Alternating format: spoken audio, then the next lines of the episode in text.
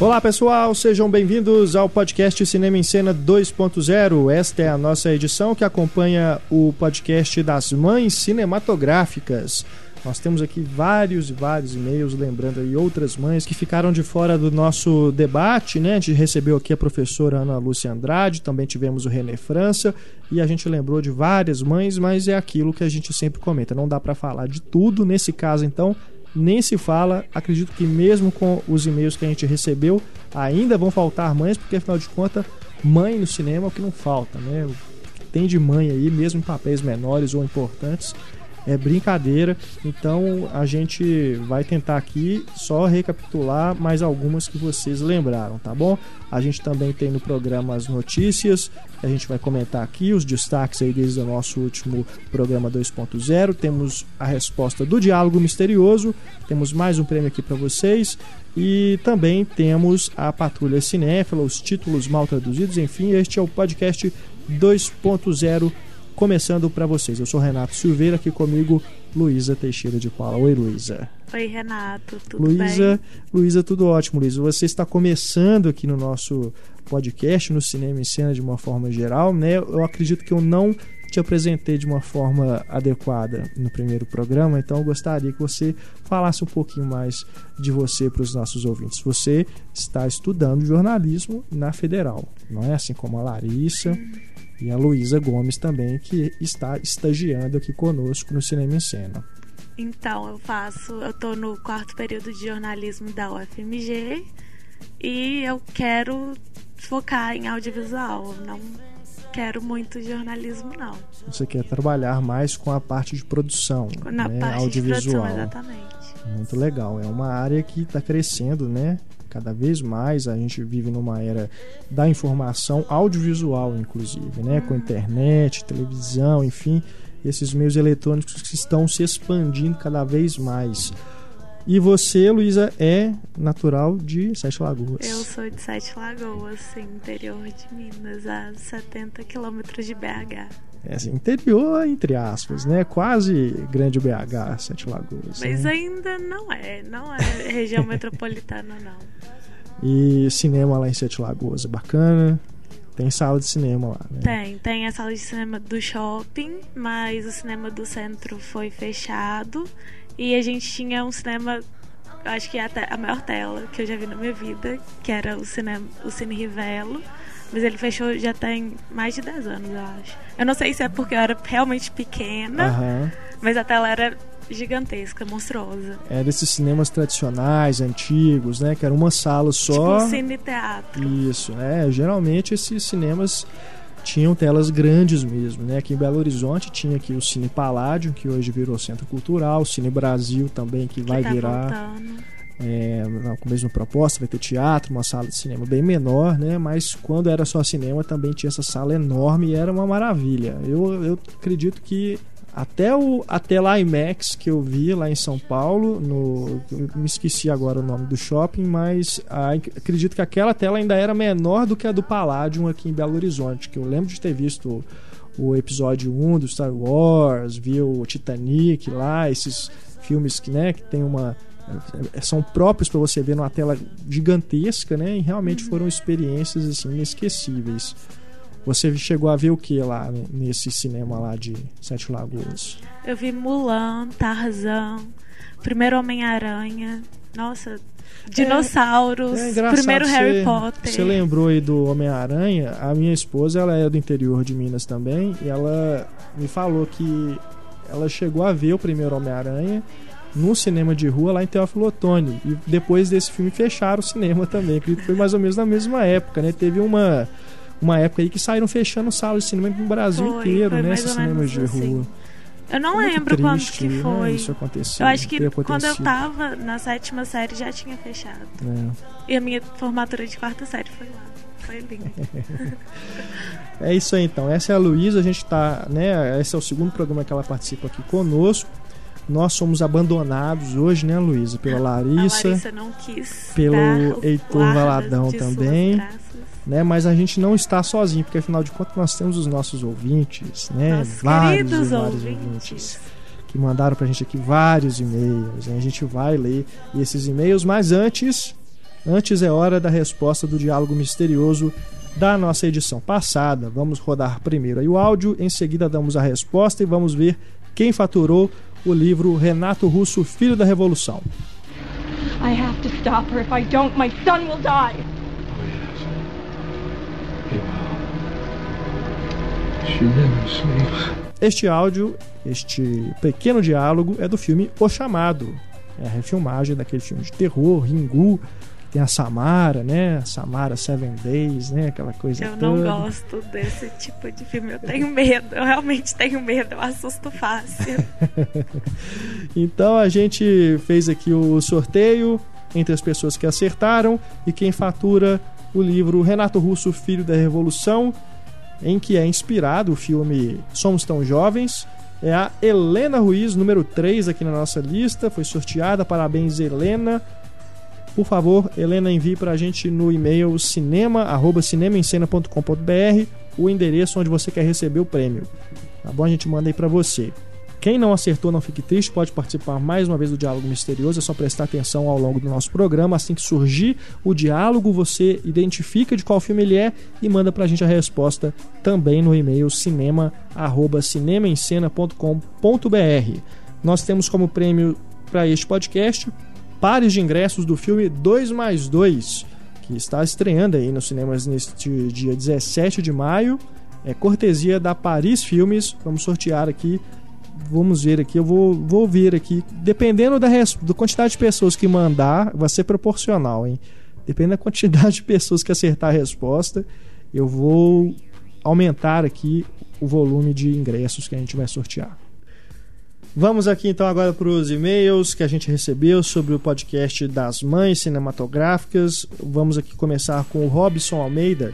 Ele fez praticamente aqui um clube dos cinco pra gente. Ai, que fofo. Lembrando aqui alguns grupos de mães aqui. Ele classificou primeiro as mães. Ah, as mães que os filhos estariam melhores sem elas.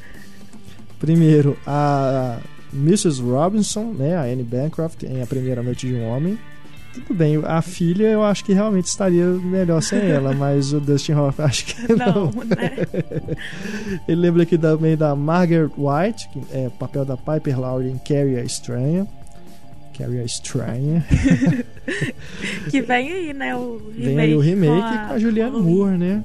Fazendo é. a mãe dela, né? A, a da Chloe, da Chloe, Chloe Moretz. Aqui no original, a Piper Laurie fez a mãe da Cissy Spacek. Realmente também, é uma boa lembrança, Robson. Ele lembra também da Mary Jones, que é o papel da Monique em Preciosa. Aquela é uma mãe infernal mesmo. A Gertrude Banevzelski, que é a Catherine Keener em Um Crime Americano. E ele tem aqui como menção honrosa a mãe do Alex Delarge em Laranja Mecânica. Que se não atrapalha também não ajuda em nada. Valeu, Robson. Ah, tem mais aqui, mais um grupo que ele citou aqui, que é a classe das mães. Eu queria uma mãe assim. Agora as mães bacanas, né? Primeiro tem a Lei Anne é a Sandra Bullock, né, em Um Sonho Impossível. A Micaela O'Donnell, que é o papel da Susan Sarandon em O Óleo de Lorenzo, é verdade. Mais uma mãe da Susan Sarandon, que a gente, gente lembrou de vários papéis dela né, no podcast. Esse aqui a gente deixou para trás. A Queenie em O Curioso Caso de Benjamin Button, que é o papel da Taraji P. Henson, né? Ah, realmente, uma mãezona. Acho que todas são, todas que ele listou. É, verdade. Ah, ele lembra aqui também da Molly Weasley, né? A Julie Walters no Harry Potter. A Molly! Uma mãezona, né? Sou fã de Harry Potter. Não só dos Weasley, mas acaba que sendo do também Harry, do Harry e da Hermione, e da Hermione. né? E menção honrosa, essa aqui realmente a gente não podia ter deixado de falar, várias pessoas lembraram dela. É a Sarah Connor no Exterminador do Futuro, papel da Linda Hamilton, né? a mãe do John Connor, verdade. No primeiro filme, principalmente, é a mãezona mesmo que, né? Ali ela ainda não é a mãe, mas ela não quer deixar de ser mãe, porque afinal de contas o Exterminador volta para tentar impedir que o John Connor nasça. Aí depois nos outros filmes ela também vai ter um papel importante. Agora aqui vamos com Lucas Silva de Oliveira. Foi citada a mãe do Anakin, a Shimi Skywalker, que foi interpretada pela Pernilla August no episódio 1, episódio 2 também, enfim, na nova trilogia. E o Lucas diz aqui: ela também já foi a mãe de outra criança predestinada. Ela foi a protagonista em Maria em Nome da Fé, filme para TV de 99, onde o filho Jesus Cristo foi interpretado por Christian Bale. Olha aí. Boa lembrança. Christian Bale que um filme é o, pra TV, nossa. Que já foi o que é o Batman, né? Já foi Jesus. Já foi Jesus também. A gente vê no, no Batman com aquela barba, né? Dá para imaginar ele mais ou menos ali como que ele fica como Jesus. Outra curiosidade que ele diz aqui é a atriz Charlotte Zucker, mãe dos diretores David e Jerry Zucker, que constantemente aparecia nos filmes dos filhos, nem sempre de forma lá muito carinhosa. Em Apertem os Cintos, o piloto sumiu, ela é a senhora que tenta se maquiar durante uma turbulência e se reboca toda. Boa lembrança também, Lucas. Agora aqui o Séries Miranda a mãe do Macaulay Culkin em Anjo Malvado, que no final do filme é obrigada a fazer uma escolha terrível para uma mãe. É, aquela cena é de matar, né? Ela fica com o Elijah Wood e o Macaulay Culkin no penhasco e tem que escolher quem que ela vai soltar, porque ela não consegue salvar os dois. É realmente uma cena bem marcante. Ele lembra que também a mãe retratada pela música Mother no longa Pink Floyd The Wall. Bacana. A tia May na primeira trilogia do Homem-Aranha, apesar de ser a tia, tem papel de mãe na estruturação emocional do Peter Parker. Verdade. E depois agora no espetacular Homem-Aranha, a Sally Field também faz mais ou menos a mesma coisa, apesar de a gente ainda não ter a trilogia, né? Mas a gente já sabe que a tia May é realmente a mãezona a, do, do Peter, Peter Parker, né? A mãe substituta. E ele lembra que, por último, o computador central do cargueiro Nostromo em Alien, o oitavo passageiro, cujos tripulantes sempre se referem a ele como mãe. Excelente lembrança. Agora temos aqui um e-mail do Lobo. O Lobo. O Lobo. Me desculpa, Oi, cara, Lobo. é porque você não colocou a sua assinatura. Ele colocou só o nome, parece que é da empresa onde ele trabalha, do estúdio que ele trabalha. Então vou chamá-lo de Lobo, você sabe quem é. Na próxima vez você mande, por favor, seu nome pra gente poder dizer aqui. Eu virei sua fã, Lobo. Sério, acho que Lobo é, É, é um codinome legal. não sendo Lobão, né? que- Não, melhor Lobão nem- não. Melhor nem comentar, Não. vamos- não vamos entrar em polêmica. Diz o Lobo aqui, o nosso Lobo.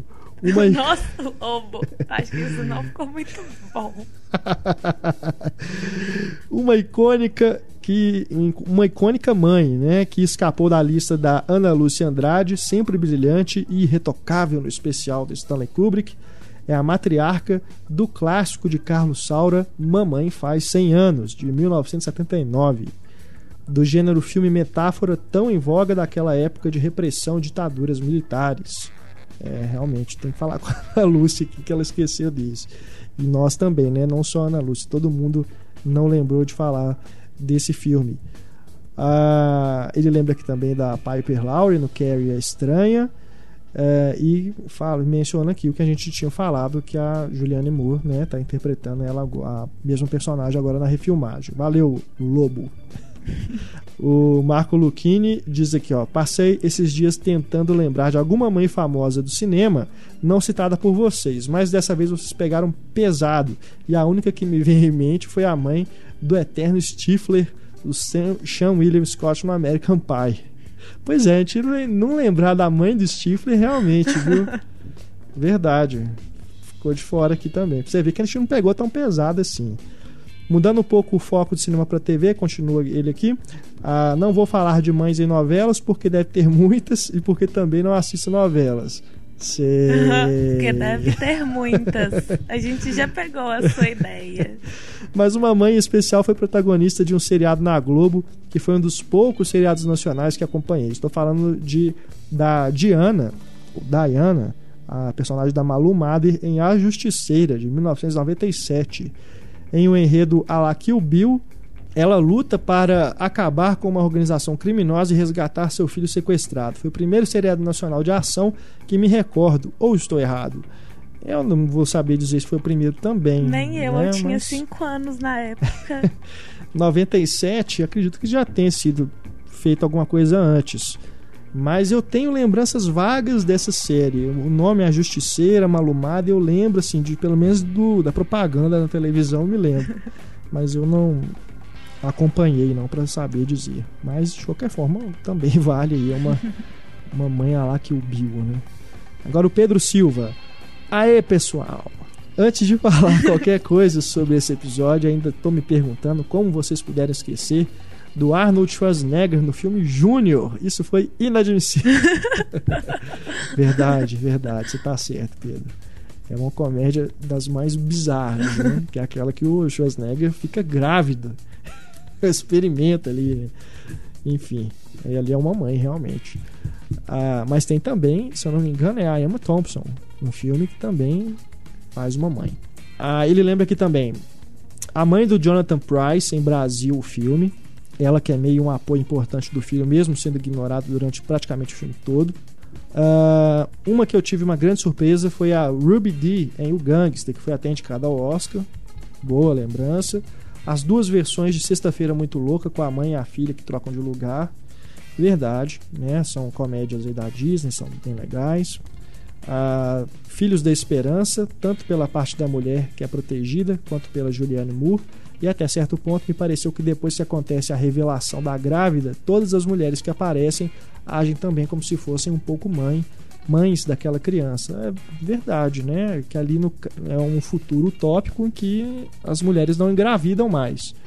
Não consegue, ninguém consegue mais procriar. E aí só tem essa menina, que é a única mulher grave que conseguiu né, gerar um filho. E é a única esperança ali para a salvação da humanidade, né? Uma excelente lembrança também, Pedro. Falando na Juliane Moore, lembrei também de Os Esquecidos. Para que você foi lembrar dos Esquecidos? E o grande Lebowski, que até hoje tem os rumores de que vão fazer uma continuação, que iam colocar esse filho que ela teve, seria o pequeno Lebowski. As mães de filmes que falam de drogas, ou que o foco também é o sofrimento da parte delas, com as coisas que acontecem. Como, por exemplo, Diário de Adolescente, Hacking para o Sonho, que a mãe está bem viciada, essa a gente lembrou, a Ellen Burst a gente lembrou e um pouco em, também em Transporting e o filme do Cazuza. Do Cazuza realmente até porque foi baseado no livro que a mãe do Cazuza escreveu. Vocês colocaram Zuzu Angel? Aham, mencionamos assim rapidamente. A Ana Lúcia, inclusive, que mencionou. É também uma, um filme sobre mãe, né? E temos aqui agora o Márcio Andrade, lembra da Halle Berry em A Última Ceia, que tem o marido morto na cadeira elétrica e tenta criar o filho sozinha. Uma das cenas fortes que me lembro desse filme é dela batendo no menino, já está bastante acima do peso, mas não consegue parar de comer. Também, né, uma outra mãe aí bem, bem forte, uma personagem forte que foi interpretada pela Halle Berry e que ganhou o Oscar, né, por esse filme. Bom, tem mais e-mails aqui, mas pra frente no programa a gente retoma e a gente lembra de mais mães aqui do cinema no nosso podcast. Agora a gente vai para os destaques da semana, começando com uma grande mãe que deu um grande exemplo essa semana, que é a Angelina Jolie. Né? Teve aí essa revelação de que ela passou aí por um tratamento para prevenir o câncer de mama. Ela fez uma cirurgia para retirar as duas mamas, né? Isso não foi agora, ela começou esse tratamento em fevereiro, fevereiro. né? Se eu não me engano. Já fez a reconstrução, a, né? A fez a cirurgia plástica e tudo. É, mas ela agora, né, depois de feito o tratamento, ela escreveu esse artigo para o New York Times que, né, foi assunto aí, está rendendo até agora, né, na internet, nos noticiários. E acho que tem que render. Tem que render, Porque é né? uma coisa que as pessoas têm que saber que acontece. É. A Angelina Jolie, que tem esse papel social muito forte, uh, acredito que até rivaliza com a carreira dela no cinema, se não for até mais importante. Acho que para ela com certeza é mais importante. É que eu, de certa forma, tenho um pouco de birra de artistas que ficam aparecendo na mídia, fazendo ações sociais, porque a gente sabe que nem todos estão realmente ali pela causa, estão mais pela publicidade. Mas eu acho que a publicidade dela, traz para ela e traz pela causa. Então eu sempre é. acho que é válido. Mesmo que você tá lá só pra. Você vai receber, sei lá, 10 mil dólares só pra aparecer, dar tchauzinho. Mas Aham. você tá trazendo a causa para é. público é. e eu acho que isso vale. É. O caso dela, eu também acho que é, é, é, é verídico, né? Não, é, não tem nada ali que é fake, não. É... Até porque ela é embaixadora Exato. da ONU e isso não é uma coisa é. que é de brincadeira. Exato. Ah, e agora com essa questão aí, eu, realmente eu fiquei tocado também com a história dela e tudo, né? Essa, esse alerta, né? Que faz aí para a doença, né? Para as mulheres que tem, podem estar sujeitas a esse problema, né? Que é um problema gravíssimo. Câncer de mama é um negócio que mata mesmo, né? Não tem idade para acontecer, é uma coisa que realmente tem que ser cuidada. Então, o exemplo da Angelina Jolie para mim aí, né, fora de série. É, agora, tem aquela questão toda também que já tá, as pessoas já estão repercutindo aí de que esse é um, um o exame que ela fez né, para identificar isso, que ela não chegou a desenvolver o câncer. A mãe dela teve. E ela tinha 87% tinha, de é, chances por causa de, de, uma herança genética, né? Uhum. Mas é, eu estava vendo algumas reportagens, o pessoal alertando assim, que não é para ir com tudo agora porque ela fez isso para primeiro para fazer a cirurgia, que é um negócio que é é pesado. Não, sem falar que você precisa de um médico te Exato. falar. Isso é recomendado. É, Não vai nesse exemplo de cara, só É. porque você tem. e ela é Angelina Jolie, né, gente? Ela teve condições financeiras de passar por esse procedimento todo com toda a segurança, né? Não é todo mundo que tem a grana que é necessário para passar por isso. Parece que o só o exame para você identificar se tem essa falha no seu, no sua, no seu código genética. genético, né? Só isso custa uma fortuna. Acho que É. alguém me falou de 5 mil Pois Por é, aí, você imagina. exame. Mas de qualquer forma, fica aí, né, toda a sorte do mundo para Angelina Jolie, para que né, mesmo com esses 5% que ela diz que tem ainda de chance de desenvolver, não aconteça nada e que ela né, continue aí dando bons exemplos e fazendo bons filmes, né? Porque vamos combinar que não nem acho que mais da metade da carreira dela são filmes dispensáveis.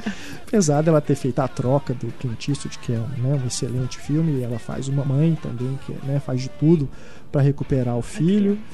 É, Fez outros filmes legais também, por exemplo, o Salt eu gosto, é um filme de ação, é uma coisa mais comercial mesmo, mas é legal. Tem aquele filme também que ela faz a repórter, né? A Luta pela Esperança. Que é uma, Que é com Cliff. Aliás, ela, Michael não sei se ela é uma repórter, mas o marido dela é um repórter que hum, morre na guerra e ela quer, é, enfim, vai a- quer fazer justiça pro caso, né? Descobrir quem que aconteceu de verdade com ele. Enfim, a carreira da Angelina Jolie é, é bem extensa e vamos torcer para que os próximos projetos aí, ela, Ela vem com Malévola, né? ela vai ser a, a- A Malévola. A bruxa, a né? bruxa da. Bela Adormecida? é, é verdade. né? É, o, o filme chama Maleficent, se eu não me É. engano, né? É, Que em português é a É. personagem Malévola o nome da da personagem. é. Disney. Pode ser legal mesmo. Mas enfim, então toda sorte aí pra ela agora. E que passada aí essa, esse problemão, ela possa Voltar e brilhar. isso, continuar aí com a carreira brilhante também. Mais notícias aqui, tivemos aqui ainda né, a repercussão aí de quem que vai dirigir a adaptação de 50 Tons de Cinza. O último nome que surgiu foi do Joe Wright, que é o diretor de Orgulho e Preconceito, do Ana Karenina, né, esse último, o mais recente que chegou aos cinemas, mas ele não vai ser mais o diretor, parece. É, surgiu aí um rumor forte de que ele era o favorito dos produtores, mas já começaram a desmentir, dizendo que não é muito bem isso não. Então, continua indefinido. O Joe Wright, que eu não acho que seria um- uma pessoa adequada para dirigir 50 tons de cinza, Acho que a pessoa adequada seria o Lars. né? O Lars von Trier. Eu É a cara veria. dele. Como eles não contrataram esse cara ainda? Pois é. Acho que é porque ele tá fazendo já o Nymphomaniac, que já Ai, é. gente, ele juntou os dois, olha que sexo. maravilha. Então deve ser por isso. Mas é, querem fazer uma coisa bem comercial também, né? E ele não ia topar fazer isso. Eu tenho um problema muito grande que. Quem toparia? sabe? O Gus Van Sant, o Gus Van Sant tá querendo. Ele fez inclusive teste aí já, já, já tá vendendo o vendendo peixe lá pros produtores, mas parece que não estão querendo porque Não, não, gente, deve ter gostado muito da abandona o ideia. projeto. deixa, deixa com o livro, deixa para as pessoas é. imaginarem. Acho É. que na imaginação as coisas são bem mais legais do que. Pois é, tem isso, né? Porque o negócio todo parece que é um grande conto erótico. é aquela velha história. Você filmar uma coisa que no livro depende muito da sua imaginação para ser legal ou não, vai colocar, transformar em filme, vai Acho ser. que vai ser broxante, sério. Né? Vai ser Minha a visão do cineasta. sobre o projeto todo. Vamos ver aí, né? O que vai sair desse dessa, Dessa adaptação. novela. É. Agora temos aqui também de notícia pra gente comentar aqui algumas contratações. É, a Chloe Moretz, pra você ver, vai deve interpretar aí uma prostituta no filme The Equalizer, que é a adaptação de uma série de TV que vai ser estrelada pelo Denzel Washington. É aquilo. Toda atriz jovem tem que interpretar uma prostituta em algum momento. Você não reparou nisso? Por exemplo, a gente pegar aí, por exemplo, a a Kristen Stewart, ela fez mais ou menos, que ela é mais ou menos o, exemplo da Chloe Moretz, né? Começou bem criança, no Acho que cinema. não, porque olha pra. Não, eu digo Chloe. trajetória, é, enfim, assim, de ter começado, né, Ah. na mesma idade e depois foi pegando papéis mais em franquias, né? Foi crescendo aí, apesar das Crescendo, escolhas. entre aspas, É. ela fez Crepúsculo. As Desculpa, escolhas- mas não. Não, aqui a gente pode falar mal de Crepúsculo à vontade. Ah, que bom. A Chloe Moretz, ela tem um, um bom gosto, pelo menos, né? Melhor do que o da Kristen. E, a, e ela tem uma cara a que Kristen- não é de chateada. Não é nem chateada, é uma cara de não interessada. a, a Kristen fez aquele filme com o James Gandolfin, que ela é uma stripper barra prostituta. Desculpem, mas é. E a Chloe Moretz tá aí pra viver essa personagem que parece que vão reescrever pra não ficar uma coisa muito pesada, porque parece que era mais ainda. E deve ser mais ou menos um, um- o tipo da Judy Foster no Taxi Driver, Uhum. né? A gente sabe que a menina é prostituta, mas a gente não vê muita Nada, coisa assim, né? gráfica nem nada, né? Então, de qualquer forma, é mais um projeto bem interessante pra Chloe. E ela tá crescendo muito, Tá, é. né? Ela, Ela Tá tá, com afirmando, 16, hein? 17 anos. se não me 16 engano. anos eu procurei esses dias. É, no, no trailer do Kick-Ass 2 a gente já vê que ela tá bem diferente, né? Porque a gente viu, marcou a imagem dela como a Hit Girl no primeiro filme. E agora a gente já vê que ela tá uma mocinha mesmo, né? Desbocada! Vamos ver aí então o desenrolar desse projeto também. E o novo filme do Paul Thomas Anderson, o Vício Inerente, deve contar aí também agora com Owen Wilson. Não é- não gosto dele, acho ele. Ninguém gosta, isso que eu acho.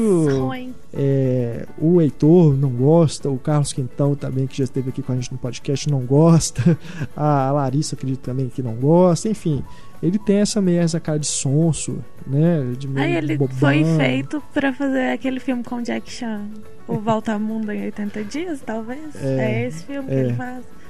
Ai, não, gente, não. Pois é, eu achei Talvez curioso. em Os Excêntricos Tenenbaums ele É, dá certo porque ele é excêntrico. É, mas eu, eu até gosto dele em outros papéis também. Agora, eu achei curioso porque o Paul Thomas Anderson já fez um filme com Adam Sandler, que é outro ator bem estereotipado. E que, né, faz o mesmo, quase praticamente o mesmo tipo de papel em todo filme que ele. Essas comédias dele aqui todo ano. Ai, E no filme do Paul Thomas Anderson, Embriagado de Amor, ele tá sensacional, porque parece que foi feito pra ele aquilo ali. Então, de repente, pro Owen Wilson vai se encaixar aqui, porque o filme não é uma comédia. É um filme policial, de detetive, e tudo, apesar do que parece que tem alguns momentos mais cômicos ali. então De qualquer forma, que. É, eu acredito Tomara que que pode ele ser um papel legal. Por exemplo, no Meia-Noite em Paris. Tá bem. Mesmo assim, ele tem aquela cara, aquele nariz, sabe? Aquele nariz quebrado, né? Ele não muda nunca a fisionomia, né? Ele é, É, sempre aquela franja assim, meio no meio o da cabelo testa, aquele cabelo. grande. É. É meio estranho mesmo. Mas eu não tenho tanta birra assim com ele, não. Mas acho que aqui pode ser que ele surpreenda, seja uma coisa que foge aí do, da zona de conforto dele. Tivemos aqui de trailer, né? Os vários trailers que saíram aí durante a semana. O que chamou mais atenção foi o do Gravidade, que é a ficção científica do Alfonso. Cuarón. E que não entrega muito. É o tipo de trailer bacana, que né, Te deixa mais curioso teaser. ainda. isso. Ah, mostra só ali que tem um acidente, né? E que a partir dali a personagem da Sandra Bullock ficará Sozinha isolada no no espaço. espaço. Fico imaginando realmente assim, como que será isso. O Vinícius Colares, que é o nosso colaborador no, com o blog Doutor Caligari, falou que deve ser tipo um mar aberto no espaço. Mar aberto é aquele filme dos tubarões, que fica um Nossa, casal no meio do não, oceano. Gente, não, aquele filme é ruim, aquele filme Não, me deu é sono. legal. Eu dormi isso? naquele filme, Renato. Não sei se, Muita se eu gente fala isso. assistiria de novo Muita gente e fala gostaria. isso, mas é um filme eu que- dormi. Eu acho muito interessante o estudo de personagens nele. Você tem um ambiente, entre aspas, limitado, porque afinal de contas estão no meio do oceano. Mas a ação se passa toda ali, os dois conversando o tempo todo e com medo do que vai acontecer. Né? Dos tubarões chegar, se aproximar e comer a perna deles, enfim, eles acabarem morrendo. Aqui né, já é mais curioso ainda, porque parece que ela vai estar sozinha, não vai ter o Jorge Clooney para ela conversar. Mas enfim, né? Vamos ver o que, que o Alfonso Cuarón vai aprontar aí. Tem aquela, né, aquele, aquela informação de que tem um plano sequência de 20 minutos no filme. Não sabemos onde se encaixa esse plano sequência, parece que é logo no começo. Então talvez seja, eles tenham cortado até essa, essa sequência que aparece no trailer, já seja parte desse plano sequência. Mas a gente não sabe onde que está inserido realmente aquilo ali no filme. Realmente é um trailer que deixa, ainda deixa o mistério no ar. Trailer bem legal, vamos aguardar aí o Gravidade, que já é um filme que está para ser lançado desde o ano passado. Finalmente vai chegar aos cinemas agora no segundo semestre. Tomara que seja bem legal. Mais notícias aqui para a gente encerrar o nosso bloco de destaques. Ah, agora falando um pouquinho de televisão aqui, ainda relacionado com o cinema. O 24 Horas, que era um projeto que estava aí também há muito tempo em desenvolvimento, parece que não vai sair mesmo e volta para televisão no ano que vem com uma série limitada de 12 episódios. Ai, eu acho muito bom. Eu adoro 24 horas. Você gostou então Eu- da notícia? Ai, você fazer um filme de duas horas contemplando um dia inteiro na vida de Jack Bauer. hum, e não mesmo, sei, ele não contempla É. tudo que a série contempla. acho que descaracteriza totalmente a premissa da série. Da né? série, exatamente. Seria uma coisa, podia ser duas horas em vez de 24 horas. Só que em duas horas ele não resolve nada. Não resolve nada. e essa ideia de fazer 12 episódios? Vai condensar do mesmo jeito, né? Ah, eu acho que é válido porque eles estão retomando a série. E só de voltar já é válido, mas eu gosto do formato, eu gosto de cada episódio é uma hora no dia da vida do agente Jack Bauer. Eu sou muito fã. É, É. uma das poucas séries que eu gosto e acompanhei, tipo, temporadas inteiras. Legal. É, eu, que, eu queria acompanhar mais séries. 24 horas é uma das que eu tenho vontade de assistir. É legal, Renato, pode assistir. Vou procurar agora, né? Quem sabe me preparando aí pro, pro Pra retorno. nona temporada. E a outra série aqui, que deve bombar também no ano que vem, é Os Agentes da Shield. Baseada aí no universo da Marvel. Saiu aí a primeira foto, né? Com, Saiu com o elenco, saiu um trailer com algumas imagens também. O piloto parece que já tá pronto. O Joss Whedon, se eu não me engano, dirigiu. Ele vai ser o produtor da série. Não vai dirigir tudo, porque afinal de contas ele vai fazer os Vingadores 2. Mas vai ter a mão dele ali de qualquer forma. E o que eu achei mais interessante foi o Clark Gregg voltar, que ele interpreta o agente Coulson. E a gente sabe que ele não tem um. Né, ele não segue até o final de Os Vingadores. Minha tentativa de não soltar o spoiler foi Péssima. péssima, né? Mas ele volta agora então pro Agentes da Shield. Curioso, né? Quero ver o que, que, que eles vão inventar aí pra ele voltar. Será que vai ser simplesmente Ah, eu não morri? Estou de volta? Brincadeirinha, É? galera. Será que a série vai se passar toda antes de Os Vingadores? Acho que não. Não Porque sei, ia eu, limitar muito, né? eu acho que o universo Marvel é tão expansível É. que dá pra jogar de boas É. com isso. Agora, achei bacana, ele deu uma entrevista também falando sobre o que a gente pode esperar desse seriado. E o conceito me pareceu interessante, que não vai ser é, sobre os super-heróis, mas sobre como os A humanos, as pessoas normais, vivem nesse mundo de super-heróis. Então, parece que vai, ter, vai ser bacana. E acredito que os super-heróis vão ter algumas participações ali, né? Com Acho que certeza. os atores aí que estão pros filmes, né, fazendo os filmes, devem fazer umas pontas aí. É, eles não vinham perder essa oportunidade de chamar a atenção, porque só Ainda contar com que- rostos desconhecidos, né, não ia ser muito legal, não. Ainda mais que é divulgação. Querendo ou não, é divulgação. Então vamos. Tá que os Vingadores 2 não precisa tanto disso, é, mas. Não precisa. Mas eu acho legal, é, e essa fórmula, né, esse projeto da Marvel, eu acho muito legal deles fazerem essa conversão, né? A convergência, isso, né? Voltando lá, nosso amigo René França, que na verdade não é meu amigo, é meu professor. Ele. A Marvel tem. É, por exemplo, agora a gente viu o Homem de Ferro 3. Eles mencionam durante o filme episódios do Vingadores. Vingadores. É bem legal isso. Então acredito que aí com a série também vai, vai continuar tudo fazendo parte dessa, desse projeto, que são as fases, né? Agora a gente está na fase 2. Então acredito que vai estar inserido nisso aí e a gente vai ter coisas da série falando do filme e vice-versa também. Nos filmes deve ter alguma coisa, é, se não for diretamente relacionado, mas pelo menos uma referência e um paralelo com o que vai acontecer ali. Até porque vem dos quadrinhos, né? É.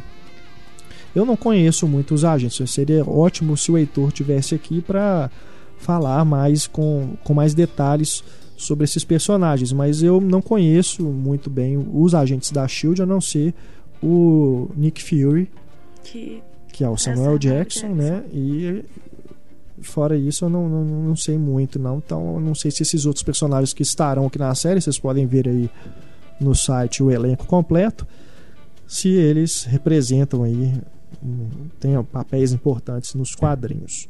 Para a gente encerrar aqui, uma última notícia: o John Favreau que é o diretor dos dois primeiros Homens de Ferro e está no Homem de Ferro 3 como ator e produtor executivo, vai dirigir uma comédia agora e vai reunir dois atores que estão em Homem de Ferro 2, Scarlett Johansson e Robert Downey Jr. Eu acho que é só uma desculpa para ele pegar a Scarlett.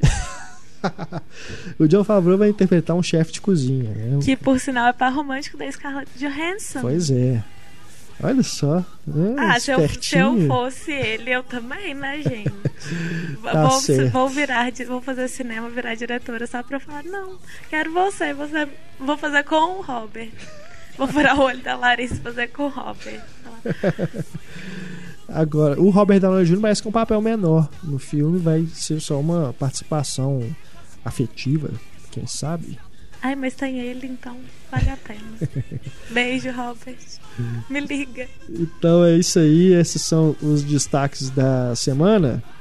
Vocês podem conferir os links aí na página do podcast para vocês perder alguma notícia e ter mais informações sobre esses projetos. By the way, I feel bad. I never asked you how your love life is going. Uh-huh. No. As you know, that was a done deal long ago. Unless, of course, Claudia Schiffer calls, in which case I want you out of the house straight away, you wee motherless mongrel. Oh. No, no. We'll want to have sex in every room, including yours. Vamos aos títulos mal traduzidos. Temos aqui duas colaborações dos nossos queridos ouvintes, começando com Felipe Altran. Há alguns meses foi lançada no Brasil, direto em home video, a comédia de sátira religiosa Salvation Boulevard. O título em inglês tem uma ironia divertida. Imagino que seria algo como Caminho da Salvação ou semelhante, mas aqui no Brasil recebeu o título de I três pontinhos. Que Deus nos ajude! três exclamações. Nossa, Coisa parece, horrível, gente. parece aquelas comédias que passam na sessão da tarde. É. Nossa, parece ser muito ruim. As é só esse ruins, título. Né, da, da sessão da tarde. E três pontinhos. Que Deus Aí, nos uma ajude. comédia com o Owen Wilson. Eu super vejo ele fazendo uma comédia assim. Coisa horrorosa, gente. Meu Deus. Valeu, Felipe, pela colaboração. Agora que o Lucas Silva de Oliveira lembra aqui do. Esse é um caso clássico, né? O Memento, do Christopher Nolan. É, o protagonista passa o filme todo avisando que o que ele não tem é um caso de amnésia, é outra coisa. E como é que o, o filme se chama aqui? Amnésia. e ele também lembra aqui um caso recente que não é necessariamente o título, mas a tagline do documentário sobre o Ayrton Senna, que se chama Senna. No pôster original se lê No Fear, No Limits, No Equal, ou seja, sem medo, sem limites, sem igual. No pôster nacional colocaram o brasileiro, o herói, o campeão. Será que ninguém identificaria o esportista sem os adjetivos? Verdade, hein? Que Maravilhosa a tradução. A tradução realmente ficou bem a desejar. Me lembrei, inclusive, de outro caso de tradução ruim de tagline, que é do filme do Stallone, o Alvo Duplo, foi lançado recentemente aqui no Brasil. Nos Estados Unidos, a tagline é Revenge Never Gets Old, ou traduzindo, a vingança nunca envelhece. Aqui no Brasil, colocaram um mercenário nunca se aposenta. Ele pode, ele pode ser Red agora. Sério, é o novo integrante. Não é? Maravilhoso. Porque claramente quiseram aproveitar o fato dos mercenários, né, que inclusive é do mesmo distribuidor da Imagem Filmes, Com a continuação, aposentados né? e furiosos. É. E Nossa, sério, eu quero fazer né, tentaram agora. fazer de qualquer jeito aqui para não perder a oportunidade de falar do Stallone e aproveitar e fazer propaganda dos mercenários também. Parabéns. Né? A ideia, né, a, a vingança Pelo- nunca envelhece, né? A ideia, enfim, é a mesma, mas pelo amor de Deus, né, foi uma tradução bem, mas bem oportunista, né? E perdão da palavra, bem mequetrefe. Mas vamos seguir aqui o nosso podcast com a Patrulha Cinéfila. Hoje nós temos, vamos retomar aqui na Patrulha Cinéfila a Patrulha Cinéfila Internacional, porque temos dois relatos de pessoas que estiveram aí no exterior e nos mandaram aqui suas impressões sobre o cinema lá fora. Começamos com a Vivian Macedo, de fala de Niterói. Apesar de frequentar o famigerado Cinemark do Plaza Shopping, esse é o famoso Cinemark Plaza Shopping de Niterói, que sempre tem reclamação aqui com a gente. Aí ela continua: Passei por uma situação absurda no cinema Cine Planet em Santiago do Chile. Fui ver o filme Evil Dead e assim que sentei vi que na fileira da frente tinha uma mulher com um bebê de colo. Imagina, Evil Dead, uma mulher com um bebê de colo. Genial. Gente, com J. criança em sala de cinema. Né, mesmo acompanhada dos pais, já é complicado, porque é difícil você controlar Não, a e tem criança. aquelas um sessões bebê. pra mães que eu esqueci como é Pois que é. chama, mas. Cine materna. Cine materno, exatamente. Mas sério, quem leva um bebê pra assistir. Quem, leva... quem me leva pra assistir a morte do demônio? Pra que, que vai levar um bebê? Aí a Vivian diz aqui, ó, apesar do bebê ainda estar silencioso, eu e meu namorado mudamos de lugar. Lá não existem lugares marcados. Nos primeiros minutos do filme, o bebê começou a chorar e ficou perceptível que as pessoas em nossa volta estavam com cara de what the fuck. Não sabia se eu podia reclamar, porque apesar de ser um absurdo aquele bebê estar lá, não sei quais são as regras sociais nos cinemas chilenos e não sei falar espanhol. Ainda bem, logo depois a mulher com o bebê saiu da sala e não voltou novamente. Como acontece com a Larissa, às vezes as pessoas acham que eu odeio crianças porque eu fujo delas em restaurantes, avião, ônibus, mas nunca imaginei que fugiria de uma no cinema para ver um filme de terror. Realmente. Gente, a mulher traumatizou a inusitado. criança. É sério, Não é? desculpa, moça, mas eu tô com mais dó da criança que de você. Ai, ai, ai. Agora aqui o Felipe Altran. Novamente, De Felipe novo, Altran. Felipe. No início do ano viajei ao Peru e tive a chance de ver um lindo drama peruano chamado Casa Dentro, que tratava do tema da maternidade. Vocês estão vendo que a gente continua no clima A de gente Dia das ainda não Mães. saiu, velho. No filme, dirigido pela estreante Joana Lombardi, acompanhamos uma senhora que vive no interior do Peru quando esta recebe a visita da filha, da neta e da bisneta recém-nascida para passar o fim de semana na sua casa. O filme foca nas relações entre essas três gerações completamente diferentes de mães convivendo por alguns dias. O filme foi lançado este ano no Peru e, infelizmente, me pareceu o tipo de filme que nunca verá a luz do dia por parte de uma distribuidora brasileira, embora tenha sido premiado no Festival de Montreal. O que deve ter de filmes né, latino-americanos Que que não não, chegam chegam ao aqui. Brasil é, deve ser um absurdo mesmo, que é uma pena, porque são países vizinhos, né?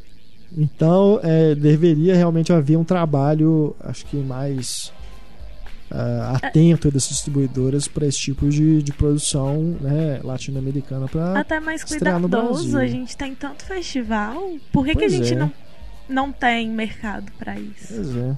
Porque É, talvez até tenha. Exato, é, acho estranho, mas a dica aqui então do Felipe é o Casa, Casa Dentro, Dentro. então. Se nenhum distribuidor busca é, trazer, né? Trouxer o filme aqui pro Brasil. Vamos usar a internet e sermos ilegais. E comprar o Blu-ray original. então, aí o Felipe continua aqui, ó, aproveitando para falar um pouco de como é o cinema em Lima. Percebi que lá os cinemas de rua ainda estão presentes com certa força e que as opções são muitas. Pelo que li na internet, a população da capital peruana tem o costume de frequentar bastante os cinemas. Um projeto interessante que vi sendo anunciado era o de exibições de filmes clássicos nas salas da Multicines UVK. Se não me engano, eles exibem um filme diferente todo mês. Quando passei por lá era a vez de Taxi Driver, mas infelizmente não tive tempo de conferir o projeto. Interessante, hein? É legal. Eu sou super a favor dessas salas uh, que são restauradas, né? No caso, igual aqui em Belo Horizonte tem o Cine Brasil e o Paládio. O Paté também, né? Tá para ser para voltar aí. É, de fazer essas sessões de, de filme clássico, né? Até para aproveitar mesmo o local, o né? Acho que seria, seria bem bacana mesmo e fazendo direito da público, viu, gente? Não é, gente, é igual não teve é, não é, Howard é igual teve aqui o Howard Hawks no Cine Humberto Mauro. Deu é, Deu muita gente. É, é saber fazer.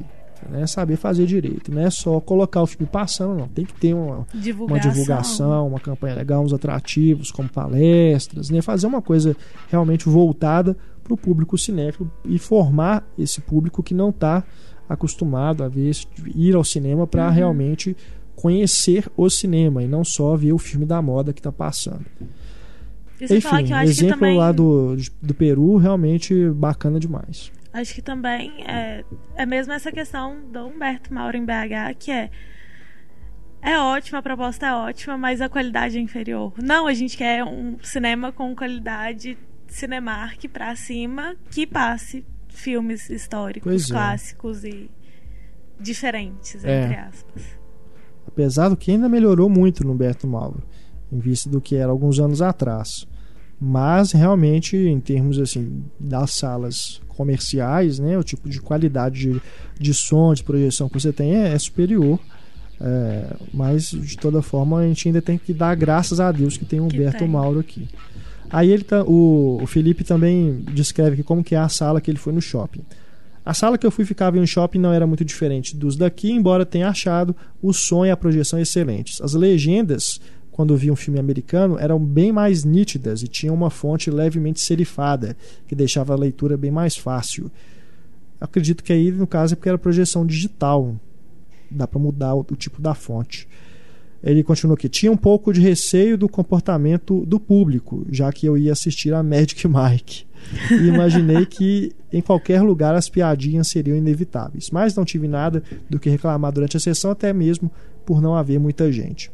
Aí agora aqui, voltando ao tema da maternidade, senti falta de uma das maiores mães do cinema nacional no último podcast é a gorda, personagem da Thelma Heston em Os Sete Gatinhos. Brincadeiras à parte, é uma mãe que, junto com as filhas, aguenta todos os abusos do marido até resolver dar o troco e assumir o papel de chefe da família e do seu cabaré de filhas. É realmente é uma mãe inusitada que eu acho que no clima que a gente estava de, né, de homenagem a gente não ia lembrar dessa não. Mas valeu aí a menção, Felipe. Você que tiver aí relatos, né, sobre sobre os cinemas em que você já foi, que encontrou situações inusitadas, como por exemplo dessa menina que encontrou um bebê em A Morte do em Demônio. A Morte do Demônio. Você pode escrever para a gente no e-mail cinema@cinemaencena.com.br. Pode fazer também a sua denúncia aí, reclamação de, de maus tratos nas, nas salas de cinema. Fala com a gente. E a gente tenta entrar em contato aqui com os cinemas para ter uma resposta para melhorar a situação, tá bom? Só escrever para a gente na Patrulha Cinéfila. Vamos com. Para a gente terminar aqui o nosso podcast, a gente, em vez de fazer o flashback, como a gente recebeu muito e-mail aqui sobre o podcast das mães, a gente vai lembrar de mais algumas mães do cinema aqui junto com os nossos ouvintes. Temos aqui o Rodrigo Rodrigues. Ele ele lembra da Judy Foster em Plano de Voo e Quarto do Pânico. Verdade. Lembrou também aqui do Inimigo Meu. com o Dennis Quaid e o Louis Gossett Jr. Pô, essa é inusitada mesmo, uma mãe inusitada. O André Persequini lembra da Renée Zellweger em Jerry Maguire. Verdade, né? Que é o par romântico do Tom Cruise. E ela tem aquela criancinha, né? O menino loirinho lá, que é, é uma mãe também super presente, né? E uma mãe solteira que tem que passar por maus bocados ali para poder cuidar do filho. Se arrisca muito, inclusive, né? Na hora que ela abandona o emprego para seguir ali junto com o Jerry Maguire. Mas é realmente uma personagem bem legal. O Leandro Sá lembra aqui da Carolyn Burnham, personagem da Annette Bening no Beleza Americana. Uma mãe que vive de aparências e tenta de maneira frustrada controlar a vida do marido e da filha. Ali é a mãe megera, né? Entra na categoria das mães megeras. Mas ainda acho que ela ainda tem um pouco de, de vítima ali da situação. Outra que vem à mente é a Amber Waves, a personagem da Julianne Moore, em Bug Nights, que além de lutar pela guarda do filho, funciona dentro do grupo como uma figura materna, bem diferente dos padrões, é claro. com certeza. Mas a relação que ela tem com a personagem da Heather Graham, a Roller Girl, né? Ali realmente é, é mãe e filha mesmo, né? Com o Dirk Diggler a gente não pode dizer, né? Tanto assim, mas com a, a Heather Graham realmente ali é uma personagem materna mesmo. E tem como você citou aqui o filho biológico mesmo que ela luta ali para ficar com ele. E ele termina aqui dizendo não sei se é forçação de barra mas como vocês citaram que Will Smith é um personagem materno em A Procura da Felicidade o mesmo não poderia ser dito do Charlie Chaplin em O Garoto? Seria o vagabundo uma das maiores mães do cinema é, se encaixa, né? Dentro ali, porque afinal de contas ele passa a cuidar do menininho que né, não tem, tá sem os pais ali na situação. E ali ele funciona como pai e mãe. Agora que o Hugo Firmino, ele lembra da Maria de A Noviça Rebelde, que não era mãe de ninguém e ganha sete filhos de uma vez. Boa. E uma outra mãe peculiar do Hitchcock é a mãe do protagonista de Os Pássaros, onde existe toda uma áurea quase sobrenatural sobre ela. Verdade, também uma boa lembrança. Quanto à mãe da Natalie Portman em Cisne Negro, só gostaria de deixar uma questão no ar. Desde quando vi o filme pela primeira vez, tenho minhas dúvidas se ela realmente existe ou se não é apenas uma criação da mente da personagem da Natalie Portman, visto que ela não interage com ninguém durante o filme, exceto uma cena que ela atende a porta para a personagem da Mila Kunis, e sempre tentam explicar a ausência dela, como no anúncio do nome da Natalie como principal da companhia, e por fim, a aparição final da mãe na plateia é muito do nada. Nunca Eu me passou pela cabeça isso. Teoria da conspiração. É, né? É, acho que se eu rever o filme com tentando esses olhos, né, observar pra... isso, pode até ser o Hugo que tenha um, um fundamento aí mesmo que pode ser isso, mas deixa de fazer sentido porque a personagem de Natalie Portman é totalmente louca. Ah, né? louca. Então não seria nenhum absurdo se realmente a mãe fosse não uma, uma alucinação, né? Uma projeção aí do, da, da cobrança que ela faz de si mesma. Né? Nossa, né? mas coitada. Se ela é. já é louca como uma pessoa Ainda de tem... verdade, imagina com uma pessoa de mentira é. falando com ela. É verdade. Bom, você, você acabou de me dar mais uma desculpa para rever Cisne Negro e rever a Nathalie, tá? Muito obrigado. Agora aqui o Rafael Rocha. Lembra da Tilda Swinton e precisamos falar sobre o Kevin. Outra aqui que a gente. Essa eu lembrei, tá? Eu, eu admito que eu lembrei. Não tô roubando só porque o Rafael tá falando. Mas a Ellen Page em Juno. É porque ali também é uma mãe meio, né? Ela quer se livrar do filho, afinal de contas é a adolescente grávida, né? Que quer colocar o filho para adoção. Não é uma mãe muito legal. Nossa, mas é porque eu super gosto do filme. Você falou eu de um jeito que é. Mas se você pensar mais ou menos, né, no que é realmente o que ela quer fazer, não é uma mãe muito legal, né? Talvez seja porque ela quer proteger, entre é. aspas, é. o filho dela é do futuro que ele teria ao lado dela, porque ela não tem recurso, ela não tem. É uma família estável não tem nada. É. Por tabela, então a gente tem a Jennifer Garner, que também é a que mãe é ali a mãe filme. que. É. Eu acho que é. Não, com certeza a Jennifer Garner é. é uma figura materna muito maior do que ela entende. É. Aí lembra que também da Naomi Watts em O Impossível, verdade. Além da menção honrosa para o Robbie Williams em Uma Babá Quase Perfeita. Aí é, é menção honrosa mesmo, né? Porque a mãe ainda tá ali, né? Que E é a ele é o Field. pai. E ele é o pai. Mas no papel da babá, ele vive ali uma, uma segunda mãe, né? Vamos dizer. Agora aqui o Anderson Koneski. Mães da Praça de Maio é o nome do filme, ou Madres de Plaza de Maio. Narra a história das mães da Praça de Maio em Buenos Aires. Essas mães protestam contra o regime militar que sumiu com os filhos. Essas mães são as mães de muitos dos prisioneiros políticos desaparecidos na ditadura argentina, que durou de 76 até 83. Um filme memorável. Excelente lembrança aqui do Anderson. Agora aqui o Hélio Francis lembra de Confessions, filme japonês de 2010. Um filme que eu gosto muito e cuja trama é motivada pela vingança de uma mãe e o final também envolve uma relação mãe filho bem complicada. Infelizmente, acho que esse filme nunca foi lançado aqui no Brasil. Eu acho que realmente não foi lançado não, Hélio. E ele lembra aqui também de Dançando no Escuro, filme do Lars von Trier, onde a personagem da Bjork realmente chega ao extremo para garantir a cirurgia que vai salvar o filho de uma futura cegueira. Também, essa é uma mãe, acho que é a mãe mais sofrida que existe no- na história do cinema. Agora, o Bruno Paes Leme. Como vocês conseguiram não citar Valente? O filme é todo baseado na relação mãe-filha, com todas as suas metáforas e tudo mais. Eu não sei, cara, como é que a gente conseguiu não citar Valente. Que realmente, como você disse, a história é baseada, né? A mãe da Valente acompanha É, que ela- ela durante quase todo o filme ali. E ela quer que ela seja uma É. princesa linda. E aí no final elas descobrem o valor do verdadeiro amor entre mãe e filha. Ainda nas animações, ele lembra da fada madrinha em Shrek 2. Ela é a mãe do príncipe, não é? Se eu não me engano. Enfim. Se o Bruno tá falando, então eu confio nele. E Ele... Isso aí, Bruno. aí ele lembra aqui, por que não a Bela Swan de A Saga Crepúsculo? Ah, agora eu não confio mais, porque ele lembrou.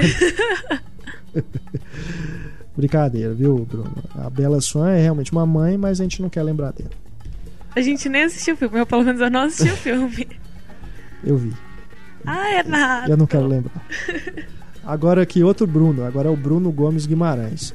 Achei que faltou mencionar o filme Adeus Lenin, cuja história toda se desenrola ao redor dos esforços dos filhos para proteger a sua mãe de fortes choques emocionais, o principal sendo a queda do muro de Berlim e a reunificação alemã. Excelente lembrança, é verdade. Adeus Lenin. Ah, eu lembro, você falou do Adeus Lenin, né, dessa coisa de proteger a mãe do, do um cenário político. Eu lembrei também de Terra Estrangeira, do Walter Salles, que a mãe dele acaba morrendo ao receber, a mãe do personagem principal, acaba morrendo ao receber a notícia de que o Collor congelou a poupança de todos os brasileiros. Congelou a poupança é um trocadilho que eu acabei de fazer involuntariamente, mas congelou o dinheiro de todos que estavam aplicados nas cadernetas de poupança. Realmente foi uma coisa terrível de ser feita e que ali no caso acaba realmente matando a mãe De desgosto. do personagem ali do Terra Estrangeira, o filme do Walter Salles. E o Bruno completa dizendo: também acho válido mencionar a comédia Minha Mãe Gosta de Mulheres, que trata de três filhas lidando com o fato de sua mãe se assumir lésbica. O filme em si não é grande coisa, mas é um bom exemplo da nova configuração da família na sociedade moderna. Não vi esse filme, mas parece ser interessante aí, pelo menos pela premissa. Tá aí, dada a dica então do Bruno. Você quer, Luísa, lembrar de alguma mamãe do cinema neste momento solene em que estamos encerrando o nosso podcast? Não, não sei, eu acho que vocês já falaram de tantas. E ainda tem um podcast que já falou de muitas. É. E no próximo podcast 2.0 a gente vai ter ainda a sessão flashback. Aí, se você ainda quiser lembrar de mais mães do cinema, pode mandar um e-mail pra gente no cinema arroba cinemaencena.com.br é o nosso e-mail. Vamos chegando ao, ao final do podcast 2.0 e antes de irmos embora, eu chamo Luísa Teixeira Oi, Para- Renato. dar a indicação musical para o encerramento do nosso programa em sua estreia neste quadro do nosso podcast. Então, como podcast é gravado na quarta-feira e hoje é abertura de Cannes. Eu vou com Crazy in Love, da, que foi regravado para o Grande Gatsby. A música original é da Beyoncé. Beyoncé. Mas a versão é super boa, gente. Ouçam. Então vocês fiquem aí então com Crazy in Love, música, a versão aí para a trilha de O Grande Gatsby e chega aos cinemas em breve aqui no Brasil. Agradecendo a presença da Luísa, agradecendo, claro, a sua audiência, a sua participação, que faz este podcast acontecer. Muito obrigado, pessoal. Voltamos à nossa próxima edição. Escute o debate dessa semana. Temos aí mais uma entrada da série Grandes Diretores, agora com o podcast sobre a obra do Robert Zemeckis. Mande seu e-mail para a gente para comentar e a gente lê aqui no podcast 2.0. Deixe suas mensagens também aí na página do podcast, o nosso Twitter, arroba Cinema em Cena, o nosso Facebook, facebook.com.br Cinema em Cena. A gente volta então na próxima semana com mais podcast para vocês. Um grande abraço e beijo. Tchau. Tchau. When